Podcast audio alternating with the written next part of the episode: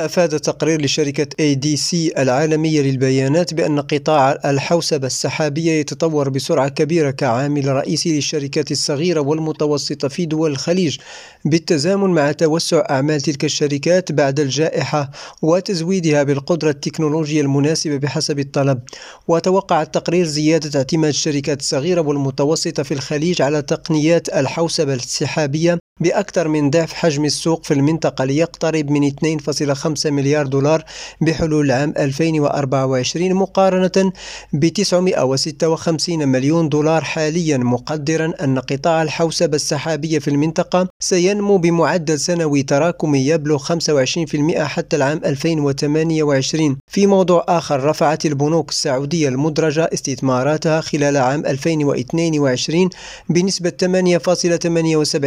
8.78% على أساس سنوي وبزيادة تعادل 57 مليار ريال و9 ملايين عن العام السابق وأظهرت بيانات البنوك على موقع تداول السعودية ارتفاع إجمالي استثمارات البنوك المدرجة إلى 707 مليار و45 مليون ريال بنهاية عام 2022 من جهة أخرى صادقت الحكومة الإسرائيلية أمس على موازنة الدولة العامة لعام 2023-2024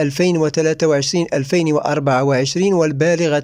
484 مليار شيكل إسرائيلي أي ما يعادل 139 مليار دولار. وستحتاج الميزانية إلى مصادقة البرلمان بنهاية شهر مارس. وتتعرض الحكومة الإسرائيلية الجديدة لانتقادات شديدة بسبب الإصلاحات القضائية التي تمضي قدما فيها منذ توليها السلطة. لريم راديو جواد كرب عمان